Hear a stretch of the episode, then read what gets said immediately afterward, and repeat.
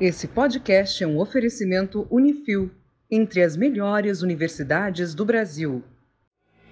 Eu sou o engenheiro Murilo Braguin e você está ouvindo um podcast do Engenharia Científica. E agora eu consigo ver a luz no fim do túnel. Bom dia, boa tarde, boa noite, engenheiro Leonardo Negrão.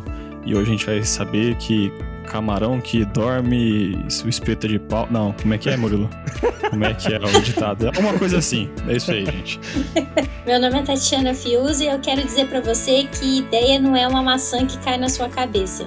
Hoje falaremos sobre inovação aberta ou Open Innovation. Eu já ouvi falar muito desse tema.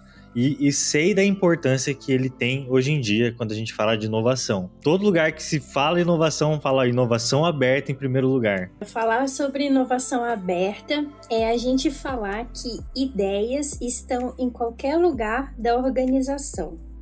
Acho que esse é o grande elemento. Então, e aí a gente consegue é, considerar da seguinte forma: eu tenho um fluxo de ideias que pode vir dos meus colaboradores, eu posso ter um fluxo de ideias que pode vir dos meus fornecedores, eu posso ter um fluxo de ideias que vem dos meus clientes, que vem de startups, que vem de universidades. Ou seja, inovação aberta significa que fluxos de ideias podem estar em qualquer lugar da organização, seja dentro, seja fora, e que esses fluxos vão gerar soluções inovadoras. Olha, já gostei disso, hein? Ô Tatiana, você se apresenta aqui no começo do podcast. Você pode falar sobre o seu trabalho, puxar o seu histórico? Eu trabalho na área de ciência, tecnologia e inovação há 17 anos. Eu comecei com políticas públicas, eu sou jornalista de formação. Comecei como repórter lá no Congresso Nacional cobrindo lei de inovação. Depois eu tive uma oportunidade de atuar em Florianópolis, no ecossistema de startups, ainda quando a gente chamava empresa nascente de base tecnológica. Por incrível que pareça, esse era o nome que a gente dava para as startups. E aí eu fiquei um período lá em Florianópolis e em 2012 eu vim para Londrina. Em 2013 acabei assumindo a, como gerente a agência de inovação da UEL e depois a própria incubadora de empresas da, da UEL, a Intuel. E aí eu fiz um, dois mestrados, enfim, eu tenho dois filhos, fiz dois mestrados ao mesmo tempo e era gerente de uma incubadora. Fiz um sobre propriedade intelectual transferência de tecnologia e outro em geografia com foco na área de indústria de software e acabei abrindo a Vlinder, que é uma empresa de consultoria que auxilia outras empresas nos seus programas de gestão da inovação e gestão é, de inovação aberta. O ano passado, durante a pandemia, recebi um convite para abrir um hub de inovação no agronegócio e esse ano a gente vai lançar o Cocriagro, que é um hub de inovação voltado ao agro. Nossa, que jornada bacana. E quanta virada, hein, Tatiana? Quanto pivotamento aí no meio do caminho. Não, eu, eu brinco que, assim, o meu nome é multidisciplinaridade, né? porque eu formei jornalista, fiz um mestrado em transferência de tecnologia, o outro em geografia, atuo com gestão estratégica de negócio, projetos de inovação. Aí todo mundo aí fala assim, mas o que que você escolheu? Eu falei, ah, eu fui picada pelo bichinho da ciência e tecnologia e ali fiquei. Qual é a formação que precisa para atuar com isso? Foi o caminho que eu fiz. Olha, Olha muito massa, hein? É isso aí. Hoje eu estou envolvido também com um projeto de hub de inovação aqui em Londrina. É o Constru Hub, o Hub de Inovação ah, da Construção Civil. Estou trabalhando aí com inovação também.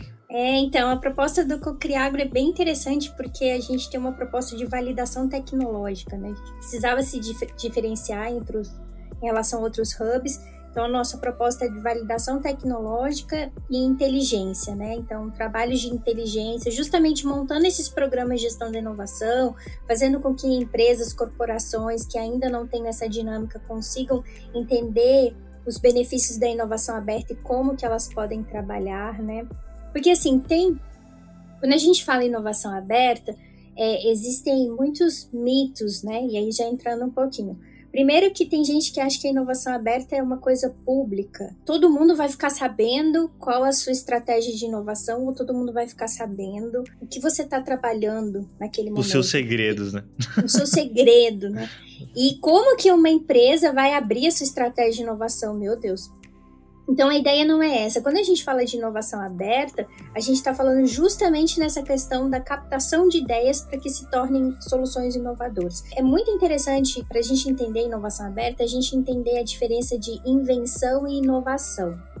A invenção é tudo aquilo que está relacionado à ideia, aquilo que você inventa e que não necessariamente chegou ao mercado ainda. Quando a gente chega ao mercado e aquilo tem, vamos dizer, traz um resultado, seja econômico, financeiro, você otimiza tempo, você traz lucro para a empresa, você melhora um processo, aí eu estou falando de inovação. Então, a inovação aberta, ela trabalha o seguinte, nesse fluxo de invenções, ou seja, aonde eu consigo trazer ideias para que essa empresa transforme isso numa solução inovadora. Então não é público, pelo contrário. É, você não vai ficar, ficar sabendo o segredo da empresa, pelo contrário. Mas essa empresa ela entendeu que ela precisa de ideias externas para inovar. E da onde surge esse movimento? Como tudo começou? Esse movimento surge nos Estados Unidos com um grupo de pesquisadores liderado pelo Henry X na década de 2000. Você vê que o Brasil é um pouquinho lento, né, para absorver as coisas. Agora que a gente está falando de inovação aberta no, no Brasil, pelo menos 2018 para cá. E lá nos anos 2000, o Henry ele, ele fez uma análise do que era inovação fechada e o que é inovação aberta, né? Então, para a gente entender inovação aberta, a gente precisa entender inovação fechada. A inovação fechada é quando o dono de uma empresa ou o gerente de pesquisa e desenvolvimento de uma empresa tem uma ideia de uma solução, desenvolve internamente e aí ele lança aquela solução no mercado. Sem ninguém saber, simplesmente está lançando um produto. Por que, que a inovação fechada desmoronou? Primeiro que nos Estados Unidos, com o crescimento do Vale do Silício, muitos pesquisadores começaram a migrar de uma empresa para outra. Então, o conhecimento ele não ficava restrito a uma empresa, né? Aquele profissional tinha uma proposta melhor, ele ia para a empresa A, para a empresa B, para a empresa C. Então, esse foi um dos fatores. Um outro fator que ele chama de erosão da inovação fechada é a entrada do capital de risco e o surgimento desse capital de risco investindo em pequenas empresas e aí nas startups. Então eu tinha uma ideia dentro de uma IBM, por exemplo, determinado pesquisador conseguia captar um recurso com um fundo de investimento e desenvolvia aquela ideia fora, né, com uma startup. Então, aquela solução saía da grande corporação e ia virar um novo negócio e assim virando novos negócios. E um terceiro fator de erosão que é muito significativo a partir dos anos 2000 é que com o fortalecimento da internet, a gente tem uma quantidade de conhecimento disponível de forma gratuita muito grande, principalmente em bancos de artigos científicos, em bancos de patentes. Então não era algo limitado dentro da corporação, escondido, né? As, as sete chaves. E aí o que, que se percebeu? Ora, se eu tenho pesquisadores caminhando em empresas, se eu tenho a possibilidade de investir nesses pequenos negócios para que eles se tornem novos negócios, e se eu tenho uma quantidade de conhecimento disponível, eu não preciso inovar só com ideias internas. Eu posso inovar também com ideias externas. É mesmo porque é inevitável você ter uma evasão de conhecimento da sua empresa. Depois você vai vir novos, e esse conhecimento vai para outra e por aí vai, né? Não tem jeito, você não vai reter um funcionário para sempre. Eu já ouvi de empresário, a construção civil, falar o seguinte: olha, eu não invisto dos meus funcionários no conhecimento deles, porque eu invisto agora e depois o cara sai, eu vou perder esse investimento.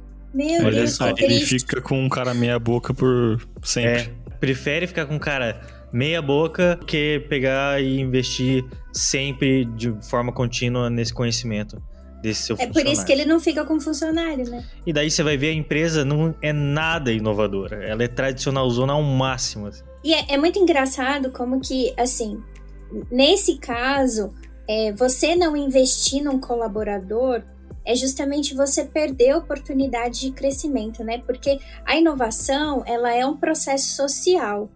Por mais que existam máquinas, tudo que eu falo sobre inovação, eu estou falando de pessoas. Não tem inovação sem pessoas. Não tem ainda. Eu posso até ter uma inteligência artificial que faça análise preditiva, etc, etc, mas não há inovação sem pessoas. E se eu deixo de investir em pessoas, eu deixo de inovar. E é muito interessante como empresas mais tradicionais, elas falam assim, mas eu cheguei até aqui dessa forma, por que, que você está me falando que eu preciso inovar? É simples, se você inovar, você não morre.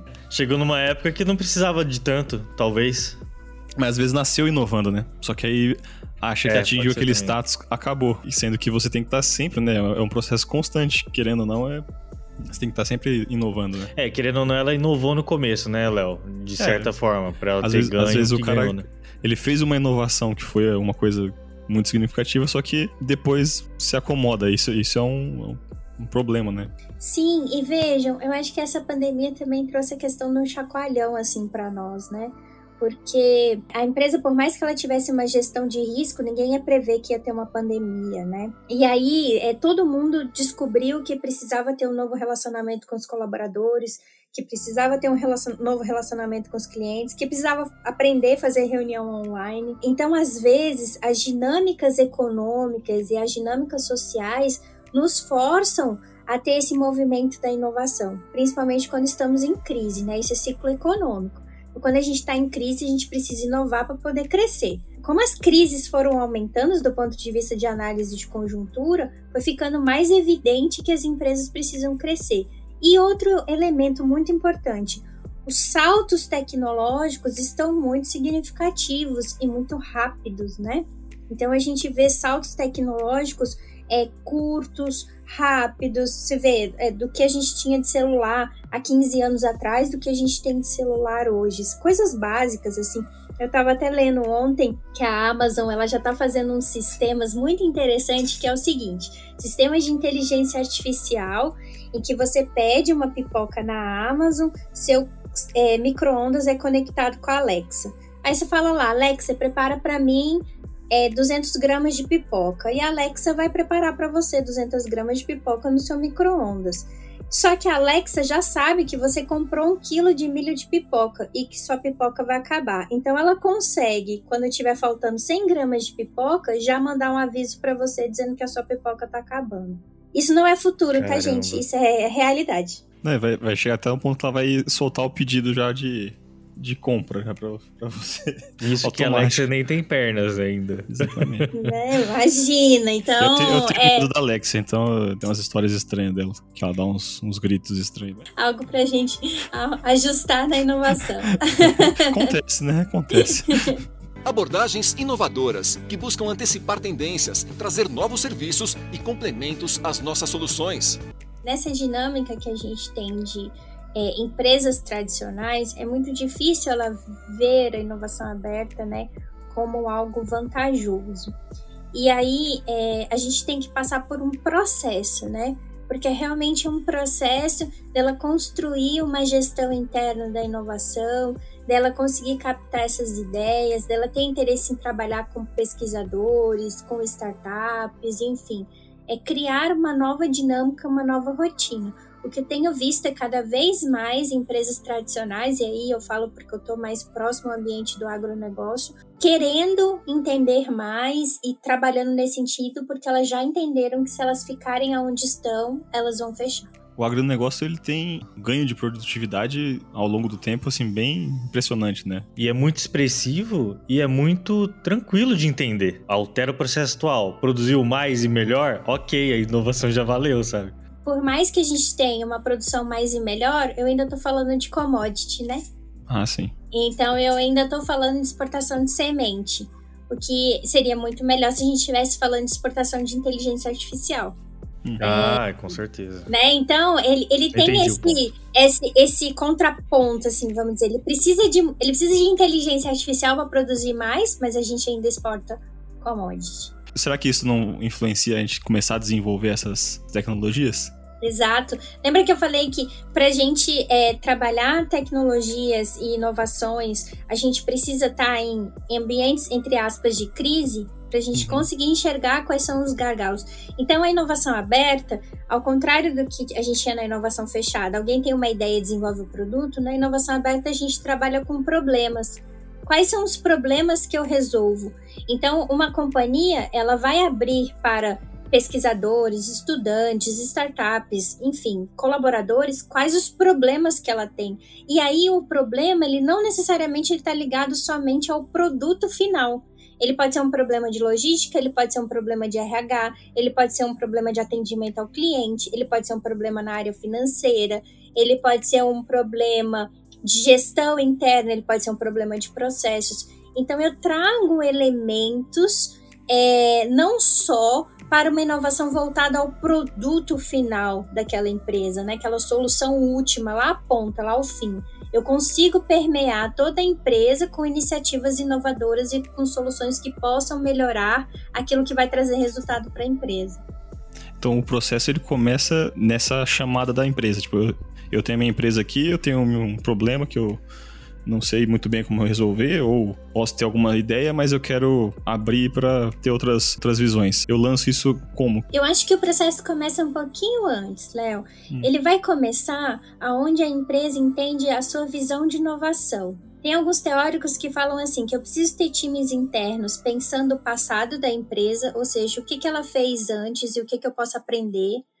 Preciso ter times internos pensando o presente da empresa, o que, que eu estou resolvendo agora. E eu preciso ter times pensando o futuro da empresa, aonde eu quero chegar.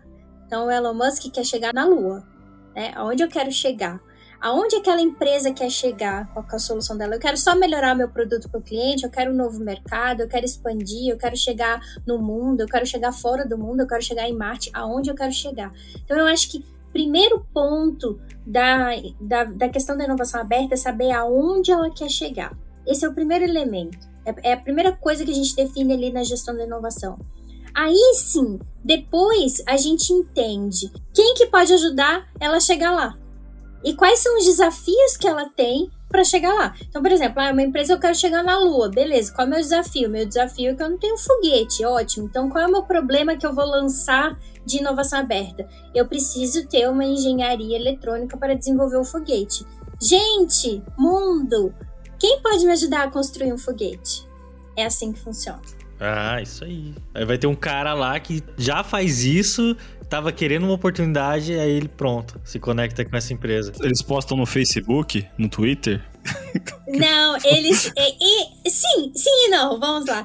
É, muitas empresas montam seus desafios de inovação aberta, ah, tá? tá? Uhum. Então, assim, hoje existem até aceleradoras que ajudam empresas a fazerem isso. Geralmente eles postam notícia, ou eles postam mesmo em redes sociais lançamos um desafio de inovação aberta. E aí eu quero que vocês resolvam meus problemas, assim. É, eu, eu faço monitoramento de editais de inovação aberta, gente, a quantidade que tem é gigantesca, assim, é, eu, olha, no mínimo uns 15 por semana, sabe? Nossa. De editais de corporações querendo soluções, seja com startups, com estudantes, com pesquisadores, enfim, é uma quantidade bem grande. Tem gente querendo solução de comunicação, tipo podcast? Olha, de comunicação assim, específico, de podcast não, mas teve um que eu vi que eu achei muito interessante, que era o seguinte, aí vai mais na, na questão dos omnichannels, né? É, que era assim, melhoria de conversa com o cliente. Ah. Esse era o desafio. O que, que, que você me propõe para melhorar a conversa com o meu cliente, sabe? Então, gente, tem de tudo, assim, e é muito legal porque às vezes eu olho uma startup, uma empresa ah, da área de energia, e ela abre um desafio para a área jurídica. Ela tem Sim. um gargalo jurídico ali que ela precisa. Então, não é. Não é relacionado ao tema muitas vezes. Não. É o que ela não. precisa. É o que Pode ela ser precisa. em outra área daí. E eu acho que isso é muito interessante, assim, se você olhar as empresas de construção civil, engenharia civil, né? Porque não necessariamente uma chamada de inovação aberta vai ser para construções, né? De uma maneira bem leiga que falando, mas pode ser uma chamada de inovação aberta para melhoria de RH, para compras, para novas matérias-primas, etc, etc. E você garimpa a internet para encontrar esses editais? Ou chega já pelo seu networking você? Ah, eu tenho um segredinho. Mas é open, é open É, aqui innovation. é Open Innovation. É, eu vou contar o segredinho, o que, que eu faço. Eu tenho um grupo no WhatsApp que eu alimento, tá? Que eu, eu posto, mas como que eu garimpo? Eu garimpo com alertas do Google. Eu uso alertas do Google e palavras-chave que de monitoramento. E aí chega uma vez por dia no meu e-mail. Olha aí, Só? bacana isso, hein? Automatizou o processo. Olha, eu, eu dei uma estratégia de negócio, hein, agora. ó, Olha pra aí, hashtag verdade, fica dica, super hein? dica. Abordagens inovadoras que buscam antecipar tendências, trazer novos serviços e complementos às nossas soluções. Qual que é o principal ganho do Open Innovation? principal ganho é justamente você ampliar o seu escopo de ideias. Quando a gente fala de inovação, a gente está falando de incerteza. Né? Eu, não, eu não sei se aquele projeto vai dar certo. Então, se eu passo um projeto para o meu time de engenharia, dois, três, eu acabo limitando é, e ampliando as minhas incertezas. Porque se eu tenho três, se dois derem errado, né? Eu já tive um, um percentual significativo ali de erro.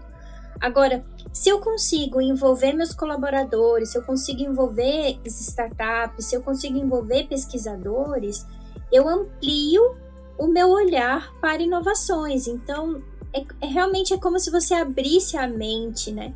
É, eu não gosto muito do ah, você precisa mudar o mindset, acho que não é muito por aí, mas é justamente você conseguir olhar para fora, sabe? É como se você estivesse preso dentro de uma caixinha, naquele seu processo produtivo, e aí você olha e fala: "Nossa, tem uma startup fazendo dessa forma. Nossa, o Magazine Luiza tá vendendo dessa forma, né?" E aí a gente fala que a inovação aberta é inclusive você olhar para outros mercados. Porque imaginem só, vamos pensar assim no iFood da vida. A tecnologia já existia, né? É a tecnologia de você entrar numa internet e fazer um pedido. Essa tecnologia é simples, mas você conseguir olhar para um olhar para aquela coisa e, e trazer um novo significado, um novo modelo de negócio, você muda toda uma dinâmica econômica. É, então eu acho que a grande vantagem para uma empresa é ela inovar para se manter competitiva, para se manter no mercado, para se diferenciar de seus concorrentes e principalmente para enxergar potenciais de crescimento. E qual que é a principal dificuldade que você vê nesse processo? É a mentalidade da empresa em si? Eu acho que tem esse elemento, mas assim, eu vejo muitos empreendedores com a vontade de inovar.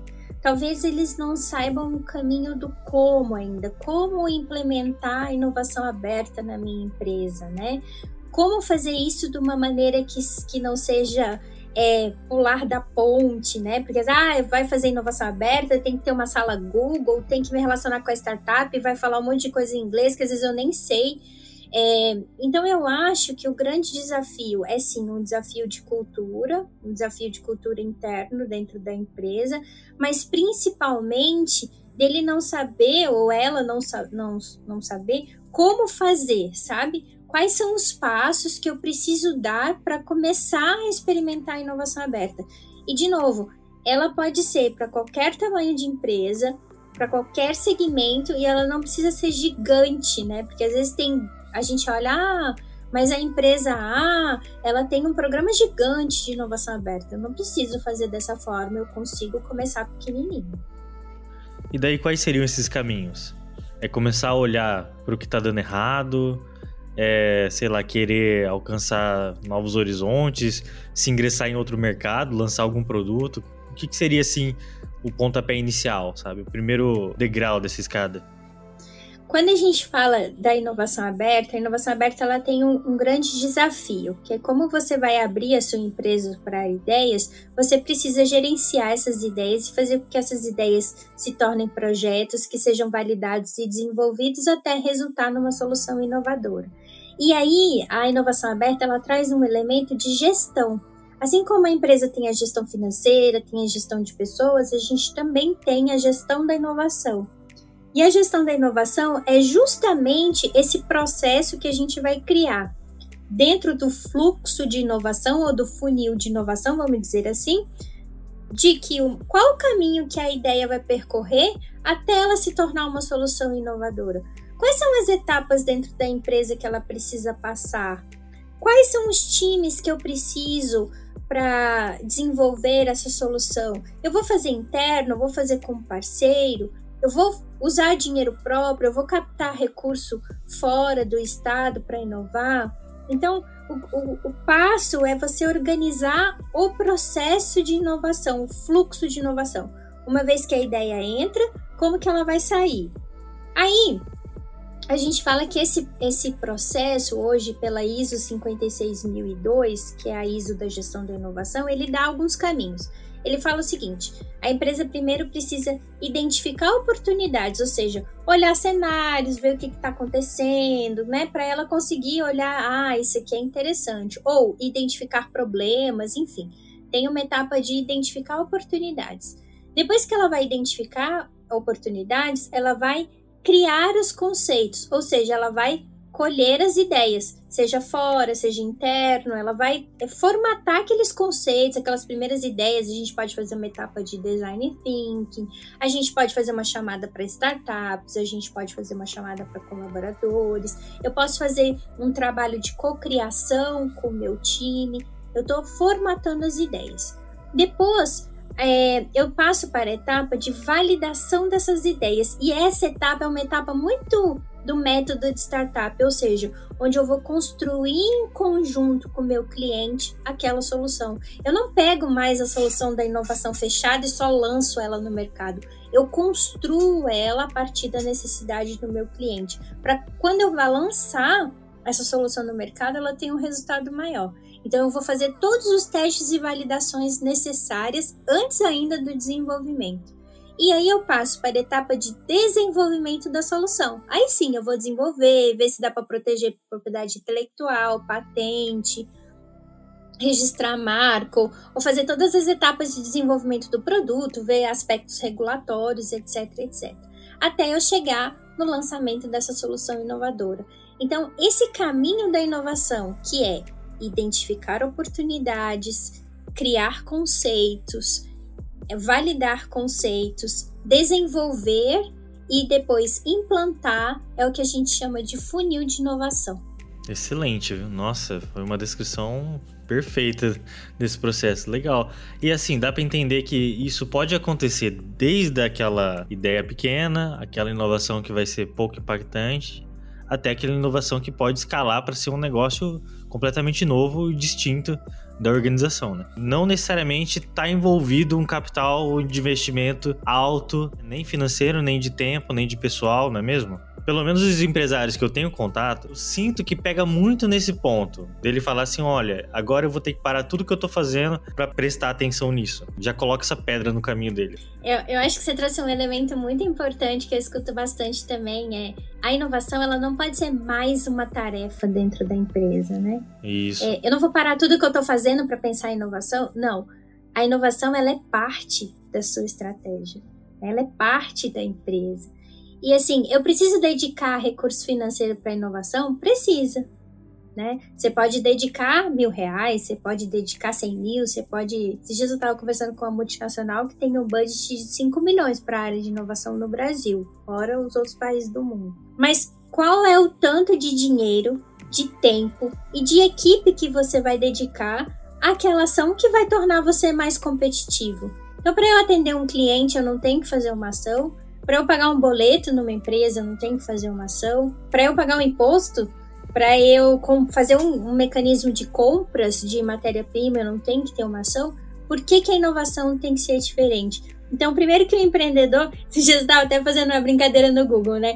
Tem empreendedor que quase digita assim: quer inovar, mas não quero gastar e não pode ter, demandar muito tempo, nem é, ter muita gente. Gente, isso não existe, né? É igual aquelas receitas, né? Como fazer um bolo é. sem ovo, sem chocolate, farinha, sem, sem fermento. Farinha. Exato! Como inovar sem dinheiro, sem equipe, sem tempo para amanhã com inteligência artificial, né? Porque é. aí a pessoa ouviu a inteligência artificial, ela acha que tem que colocar inteligência artificial no, no processo. Mas você sabe que eu recebo umas demandas dessas, viu, Tatiana? Umas demandas assim, olha, eu gostaria, por exemplo, de fazer um mapa da cidade de Londrina, mapeando todas as obras de Londrina sabendo quem faz, quanto que investiu. E eu queria isso aí pra logo. Ah, aí eu falo assim, ah, bacana, né? E o que, que você tá pensando? Vamos envolver o, o hub de inteligência artificial do Senai, porque eu acho que é interessante, né? Não, sabe? Tipo, ah, faz o que der, tipo, você nem tem noção, na verdade. Faz um milagre aí, né? Pedido, é. Dá vontade de responder, você sabe que eu sou uma pessoa com um computador e algumas horas por dia. já, já faço muitas coisas ao mesmo tempo, né? Exatamente. Ô, Tatiana, qual que é o risco de uma empresa, sei lá, às vezes vai lá, investe na consultoria e tal, as coisas assim, só que não tem uma área específica e começa, tipo, talvez demandar as áreas que já atuam e tudo mais. Pode virar um trauma em vez de, de virar uma. uma achar, achar soluções de, de inovação? Eu acho que sim. Porque é o seguinte, dependendo se a pessoa vem, ah, vamos trabalhar com inovação aberta e você precisa fazer uma chamada para startups e a gente vai colocar na internet e de repente a empresa vai se ver com 100 demandas de startups e ela não tem esse processo interno desenhado e ela não sabe nem o que fazer com aquilo. Ou vamos fazer um hackathon. Aí termina o hackathon, todo mundo bateu a foto e na segunda-feira, né? Tá, o que, que eu faço com aquelas ideias que foram geradas no hackathon? É, não sabe nem para que encaminhar internamente. Então, assim, eu acho que a empresa ela precisa se estruturar, né? Ela precisa criar esses passos da gestão da inovação. E ela vai criar os passos da gestão é, da inovação de acordo com o tamanho dela, com o braço dela e com o recurso que ela tem disponível. É, a gente não, pelo menos quem é pé no chão, não cria algo mirabolante, né? Ela cria algo que seja plausível, por quê? Porque a empresa precisa enxergar o resultado. Inovação não é oba-oba, inovação é resultado. E é resultado financeiro, é resultado em caixa da empresa, né? Eu, eu vi um empresário daqui de Londrina uma vez contando que resultado para mim é igual a nota fiscal emitida. E é isso. Inovação, ela tem que trazer um resultado econômico, financeiro para aquele negócio. Então, se a gente cria um processo em que ela não vê resultado, em que ela vai vai, vai ter uma pessoa super sobrecarregada é, para olhar essas ideias, não vai funcionar. Então, a ideia é que você crie esse processo entendendo a dinâmica da empresa, como que ela funciona e como que ela pode operar. De novo, não pode ser um trabalho a mais aquela equipe tem que ter um tempo de dedicação, naquele departamento tem que saber como avaliar um produto inovador, que a gente, a gente nem sabe qual é o mercado, então a gente tem que fazer treinamento com a equipe de mercado. Enfim, tem toda uma preparação da empresa para que ela possa inovar de uma maneira sistematizada. Porque do contrário, chegarão várias demandas e a empresa não vai saber os caminhos para sair dali, né? Daquele primeiro contato. Eu trabalhei muitos anos com pesquisa e desenvolvimento dentro de uma construtora. E nossa, chegava assim demanda todos os dias. E no começo eu tive muita dificuldade de ter esse caminho que essa inovação chegasse nos diretores para que fossem aprovadas, incorporadas. Foi um processo que eu criei internamente dentro da empresa porque não existia antes. Aí eu penso, não começou comigo, né? Eu comecei a receber os fornecedores que vinham com ideias boas, produtos bons, mas e antes de mim? Antes de existir o departamento de pesquisa e desenvolvimento dentro da construtora? O que acontecia com essas ideias? Provavelmente morriam ali, nem levava para frente. Exato. E você vê, acho que você, você deu o caminho. Eu criei um processo que envolvia liderança, porque a liderança tem que aprovar, e isso envolve a, né, a visão da liderança. Que eu, eu não posso ter uma liderança que ela fale assim: ah, não, esse aqui não vai dar certo. Ah, não, eu não tenho dinheiro para isso.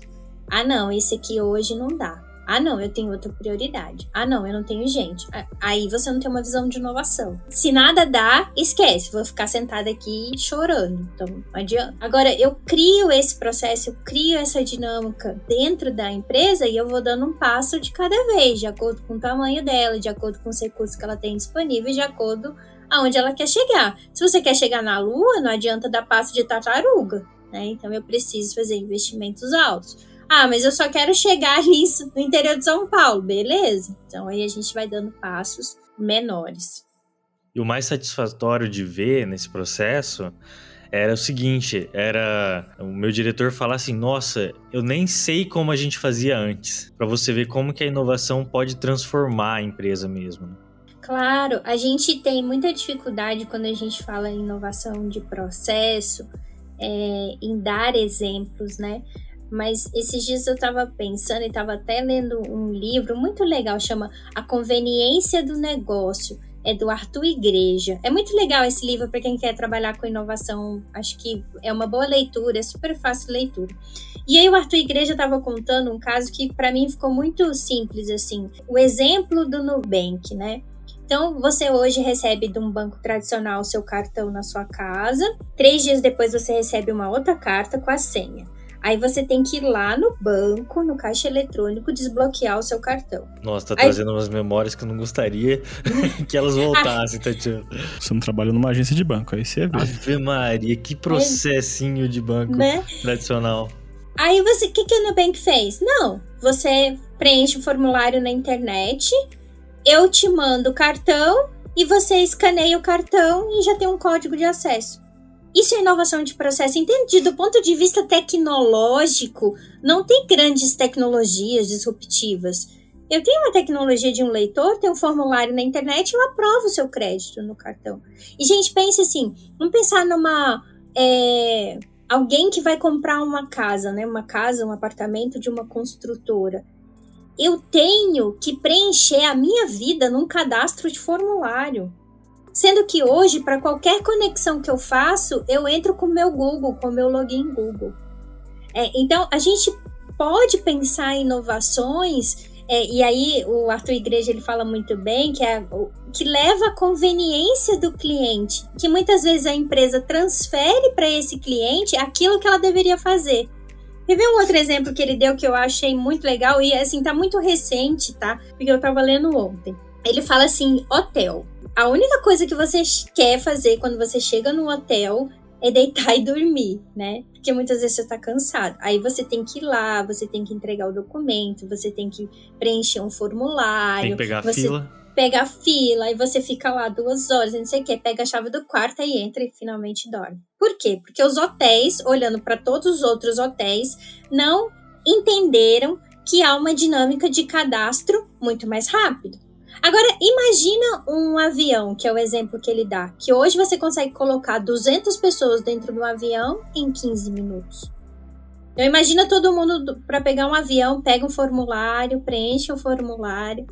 Entende? Às vezes a nossa empresa ela cria umas dinâmicas que ao invés de facilitar a vida do cliente, eu, eu atrapalho. Então, eu preciso necessariamente pensar lá na ponta da inovação, da minha construção, do meu prédio, sim, mas eu, o que, que eu posso fazer hoje para melhorar a vida do meu cliente, do meu fornecedor, ou de alguém que, que. Essa experiência que a gente tem, ela é muito importante na inovação hoje. E com certeza, nossa, é só ver a experiência do vizinho, do setor do lado. É igual fazer conteúdo de Instagram, você olha o que, que o outro criador tá fazendo e faz do seu, né? No seu tema. Nossa, meu, faz todo sentido isso aí. Daí a gente vem com o Airbnb lá, onde você faz tudo pela internet, não tem circulação de dinheiro na sua mão, você não tem que passar maquininha em lugar nenhum. Tem um valor claro, um valor a mais acessível, inclusive. Por isso que eu não viajo mais de hotel. É isso. Então, assim, o hotel morreu porque o Airbnb entrou? Não o hotel morreu porque ele não criou formas de atender o seu cliente. Mesma coisa esses bancos aí. Nossa, que inferno esse, esse banco. Você vai cortar esse, esse, os nomes de empresa Não, depois. se vier um patrocínio do vou falar, meu, não quero. Sério, só pela raiva que eu já passei com ele. É banco, né, cara? Bancos tradicionais esses são assim. E aí a gente vê, então o banco tradicional é assim, a padaria tradicional é assim, a TV, aí ele estava dando outro exemplo da TV. Ainda nesse livro, Conveniência é o nome do negócio. Vale a pena a leitura, por isso que eu tô fazendo propaganda. Não tô ganhando nada pra fazer isso, não, tá, gente? É porque o livro é bem legal mesmo. Ele fala assim: você antes tinha TV por assinatura, e você tinha TV na sala e queria passar a TV pro quarto, aí você tinha que pedir um ponto. Aí você tinha que fazer o pedido, pegar mais um equipamento, esperar uma semana, instalar e pagar por dois pontos, o ponto da sala e o ponto do teu quarto. Aí vem Netflix. Aí Netflix você acessa do seu computador, no seu celular, na sala, no quarto, no banheiro, onde você quiser, viajando, empresta pro tio, pro amigo, pra não sei quem.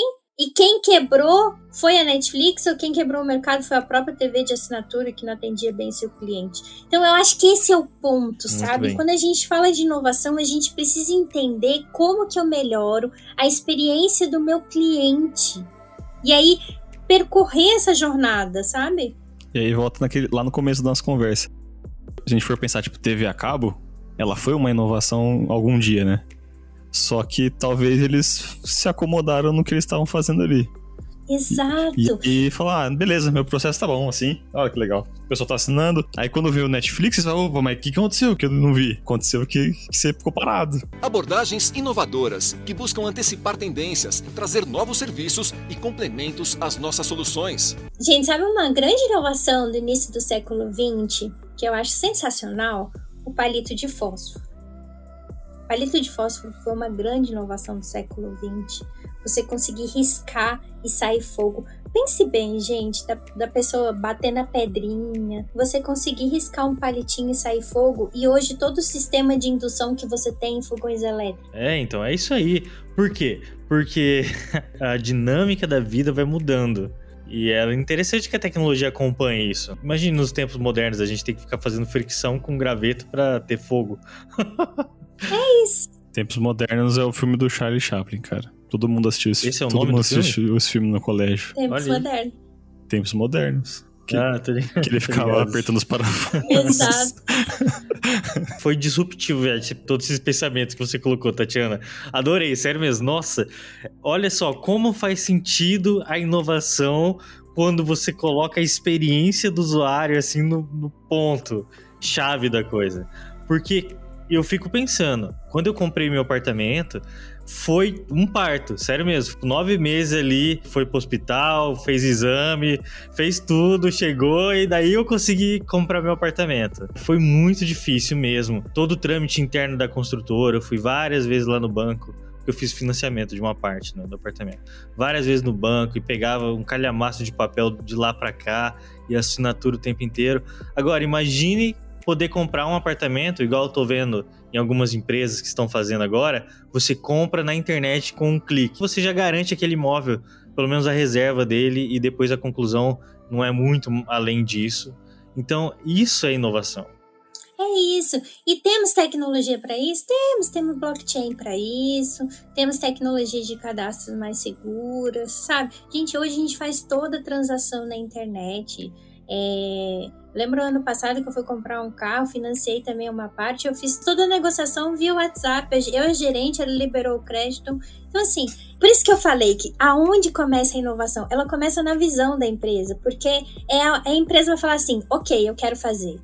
E eu vou fazer o que for preciso para eu fazer.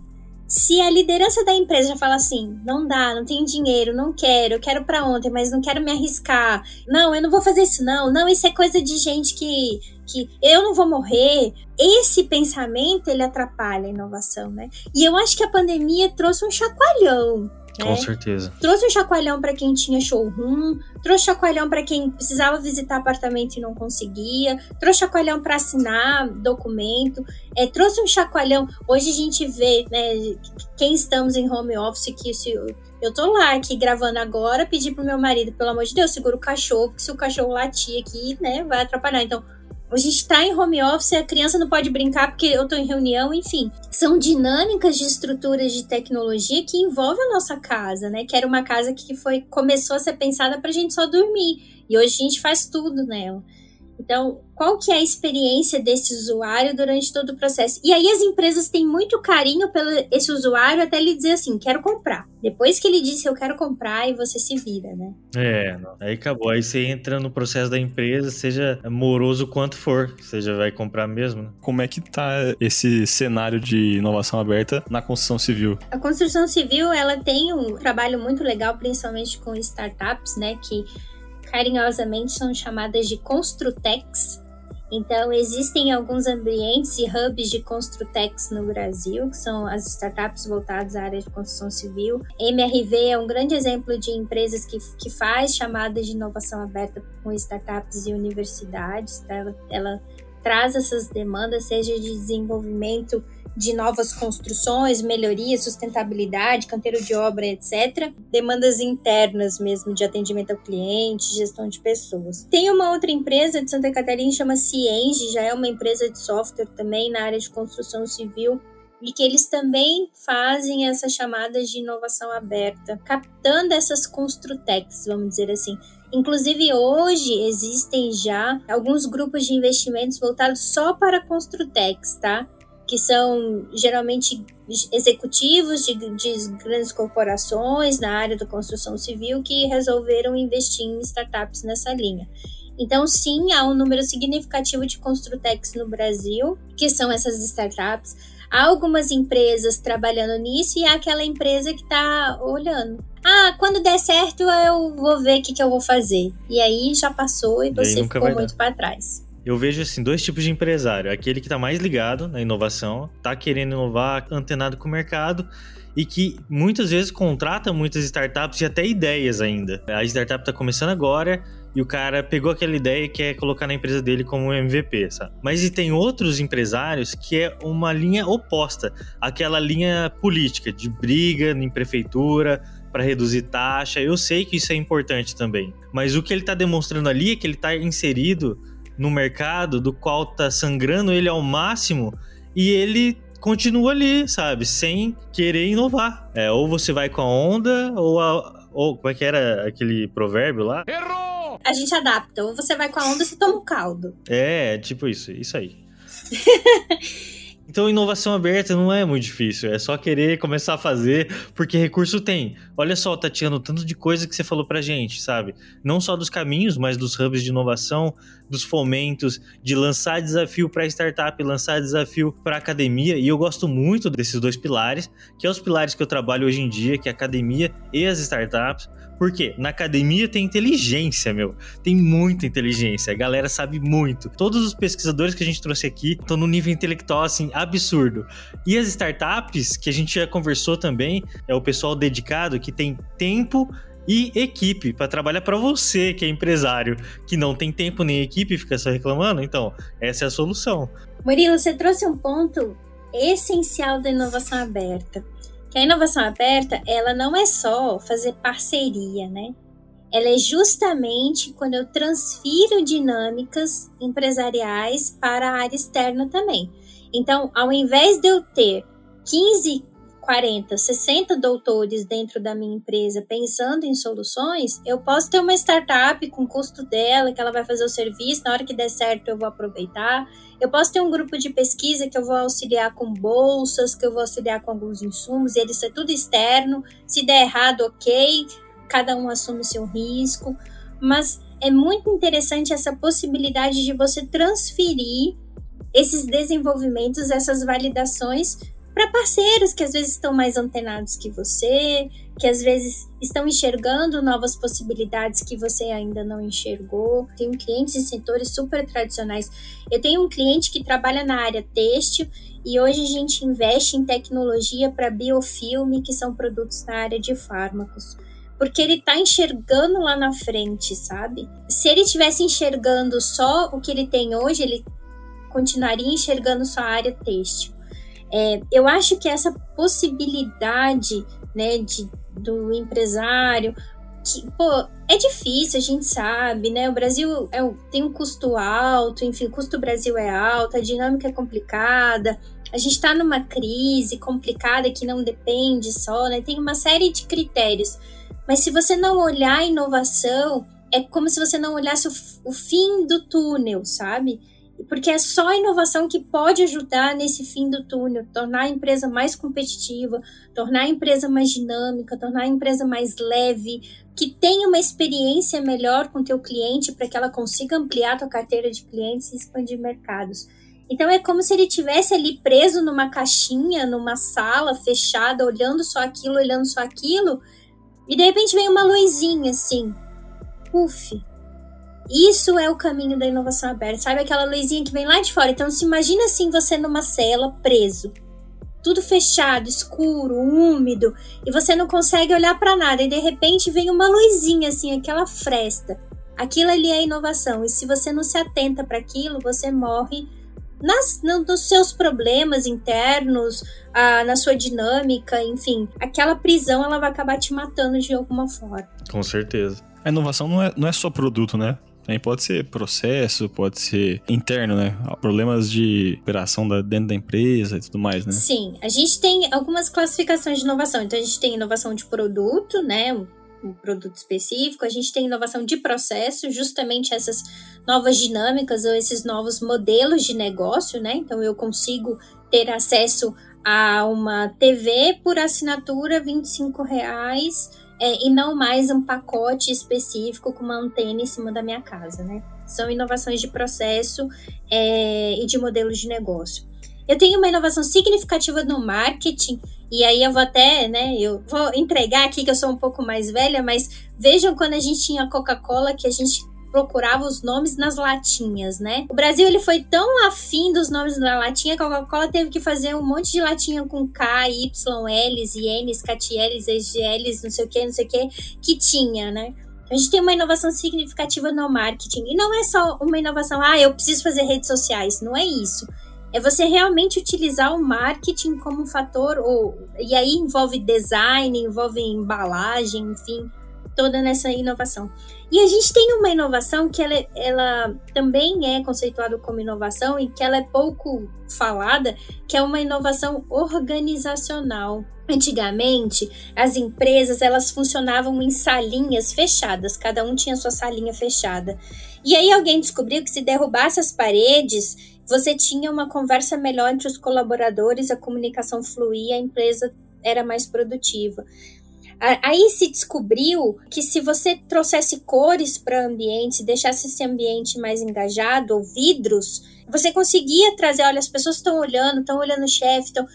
Então você tem uma inovação organizacional e é essa inovação organizacional ela tem um impacto muito significativo na construção civil, porque daí eu estou começando a falar dos prédios verdes, eu estou começando a falar de ambientes que são mais climatizados pelo próprio vento, mais iluminados pela própria luz do sol. Enfim, a construção civil tem um impacto muito significativo, e aí eu estou até englobando a arquitetura junto, nessas inovações organizacionais, que são as mudanças dos ambientes produtivos, né? Sejam para torná-los experiências melhores, mais confortáveis, mais dinâmicos. Então agora a gente já que eu, a gente já sabe que eu preciso planejar um novo apartamento com espaço para home office, né? Eu preciso fazer um planejamento com espaço de integração. Eu, eu, eu tenho cozinhas que são espaço de integração para as pessoas conversarem. Enfim, esses, essas inovações organizacionais, elas também são significativas no processo inovativo. Vai ter que melhorar o isolamento acústico. Já descobri isso. Com barbaridade. Como eu sofro com barulho aqui para trabalhar em casa. E isso não é novo, né? Isolamento acústico, a gente. Nossa, tinha uma startup lá em 2008, lá em Florianópolis, que ela trabalhava com isso. Ainda trabalha até hoje. É, mas tal, talvez não tinha tanta necessidade, assim, porque a pessoa vinha e tal, né? Mas agora quando você fica 24 horas dentro de casa, aí você percebe como as pessoas fazem barulho.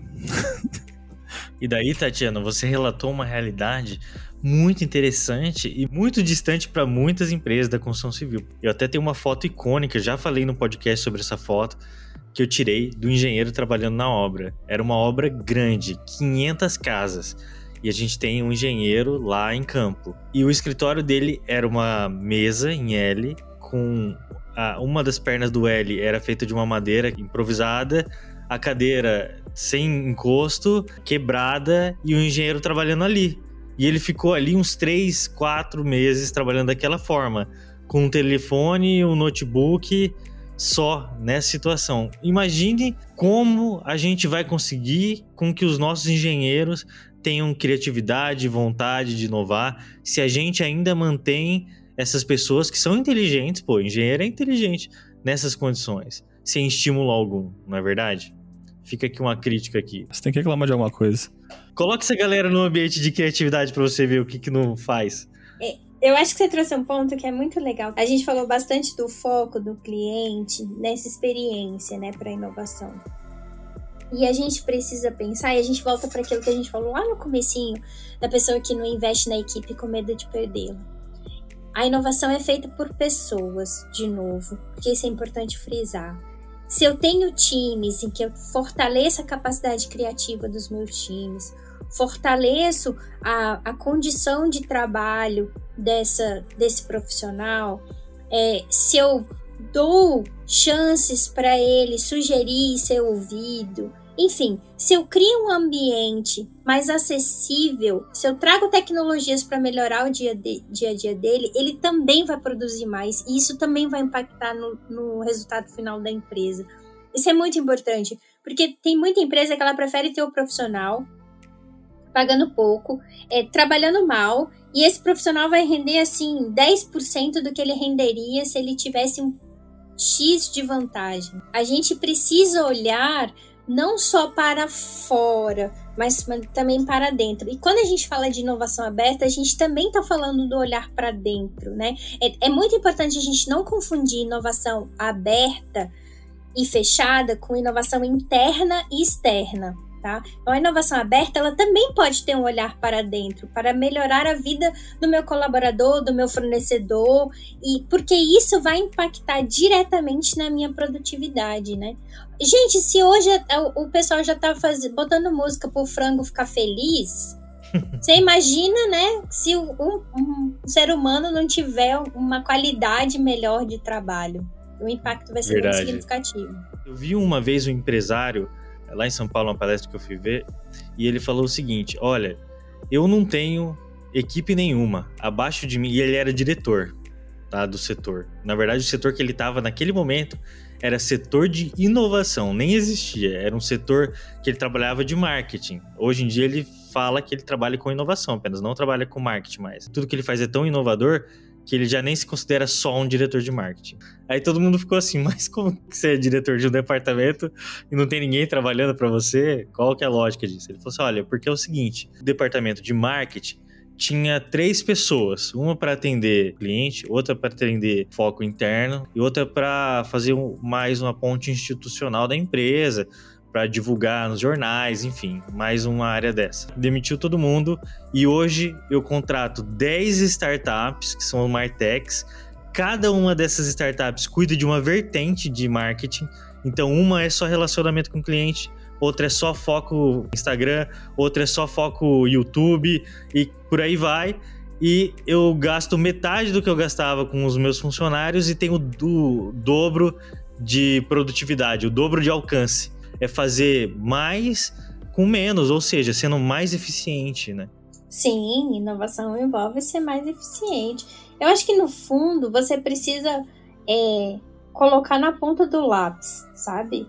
Aquilo que vale realmente a pena, daquilo que vai trazer produtividade para sua empresa, aquilo que realmente possa ter um impacto significativo na experiência desse cliente. Às vezes é uma máquina, às vezes é um colaborador interno, às vezes é uma startup, mas é você conseguir olhar essa dinâmica de novo para crescimento, né? Eu acho que ninguém que tem uma empresa, ela quer que a sua empresa fique estagnada. E a gente tem momentos assim de estagnação de mercados muito significativos ou quedas de mercado, né? Ah, ah a construção civil caiu, ah, a construção civil cresceu, ah, mas nenhum empresário quer que a empresa fique estagnada, ele quer que ela cresça. E talvez você esteja no ramo da construção civil, mas a sua área de atuação seja fármaco também. Então a gente precisa olhar também para novos mercados, novos horizontes, novas tendências. Eu acho que isso é muito significativo. Então, de novo, a inovação não deve ser reduzida ao produto final da empresa.